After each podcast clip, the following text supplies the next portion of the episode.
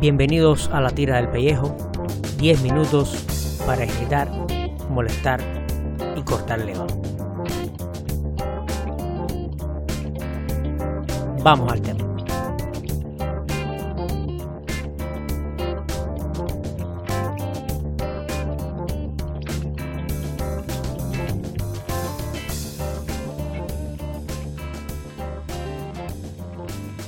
Comienzo a preparar este programa y aún no hay un ganador definitivo por la presidencia de los Estados Unidos de América, aunque todo apunta a Joe Biden. Y ya en este momento, la tendencia autócrata de Donald Trump está destruida. Con más de 140 millones de votos, una cifra histórica para este país, las elecciones norteamericanas le han dado nuevos bríos a la democracia. Ahora hay que ver cuántos siguen las reglas del juego y respetan la otra parte del sistema que Trump ha intentado destruir en estos cuatro años. Me refiero a las instituciones intermedias del poder político y judicial y que esencialmente son las que nos permiten continuar disfrutando del juego de la democracia. Si Biden finalmente se declara ganador y Trump acepta pacíficamente el resultado, los demócratas tendrán una posibilidad histórica de hacer de los Estados Unidos un lugar donde todos sus ciudadanos sean escuchados y sus demandas de alguna forma atendidas y resueltas sin afectar a los demás. Pero lo que más me interesa compartir hoy son las lecciones y alertas futuras que todo este proceso nos va dejando.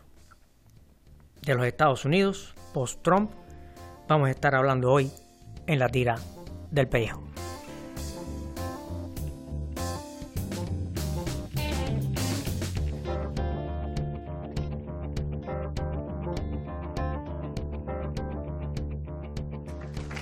Estados Unidos está en la mira de la organización Human Rights Watch ante el ascenso de Donald Trump, incluso después de una campaña electoral que, según su director para las Américas, José Miguel Vivanco, fomentó la intolerancia y la discriminación. Por la manera como se refirió a las minorías, por los, eh, los epítetos y la estigmatización, lo cual incrementa el odio y, y genera temor en, sectores eh, eh, de la población que tienen eh, muchas veces tendencia a discriminar.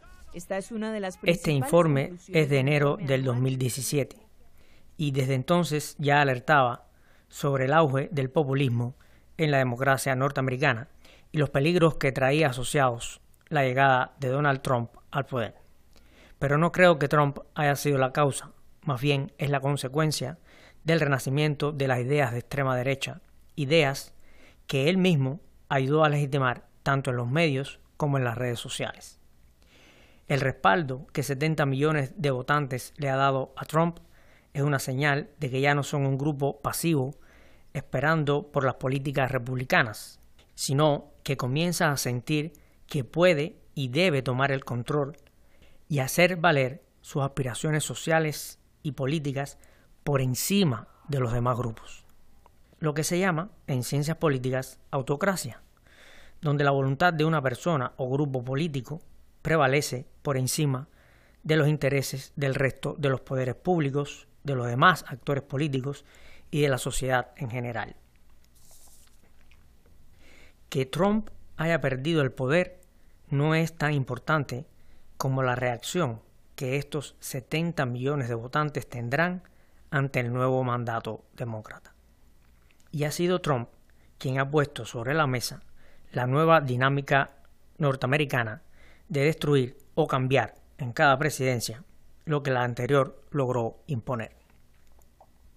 Y este, creo yo, es el mayor daño que un país democrático puede hacerse a sí mismo. Porque entonces el mandato está en función de políticas para grupos y no de políticas para el bienestar general y esto hace que la sociedad se polarice más y más.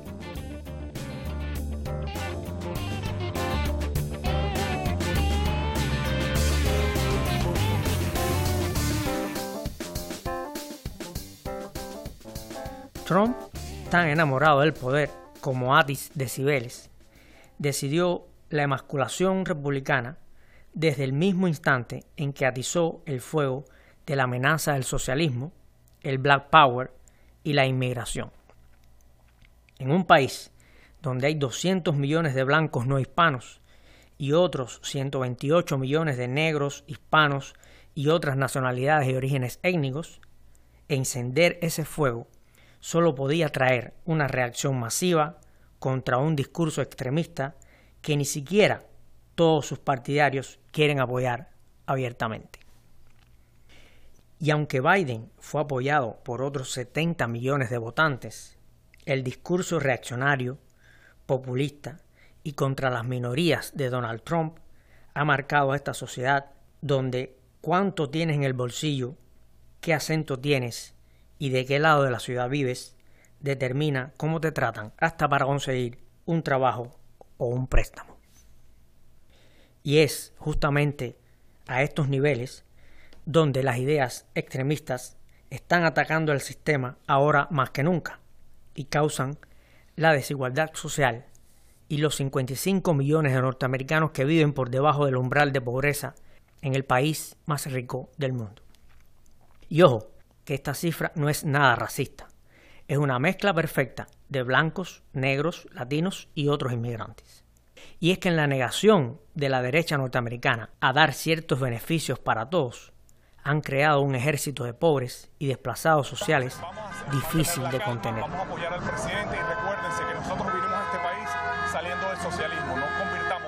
Este país en el país que dejamos atrás. Que viva la democracia, que viva el presidente Trump. Mira, nosotros simplemente estamos aquí exigiendo que se respete, que se respete al pueblo americano, al pueblo que salió a votar, a, a los verdaderos votantes. Lo único que estamos aquí exigiendo simplemente es que no se haga fraude, que se cuenten los votos legítimos, los votos verdaderos. ¡Viva Trump! Esta es la otra lectura posible de estas elecciones la pérdida de la educación cívica y política del pueblo norteamericano. Seguir a Trump y sus mentiras a ultranza, justificarle sus excesos, creer que sus políticas benefician a todos aún cuando los datos y los hechos prueban lo contrario, es algo nunca visto en este país. Tradicionalmente, el voto ha castigado los errores de las administraciones salientes de uno y otro partido, esta vez no fue así. La abrumadora mayoría que apoya a Trump cree que estos cuatro años de su mandato han sido el paraíso en la tierra y por tanto debe perdurar. Creen que la pandemia es un cuento chino, que los inmigrantes nos quitan el trabajo a los ciudadanos, que los latinos son una carga social, que hay que dejar de pagar taxes, que el Estado debe dejar de proteger a los más necesitados y apoyar a los más emprendedores.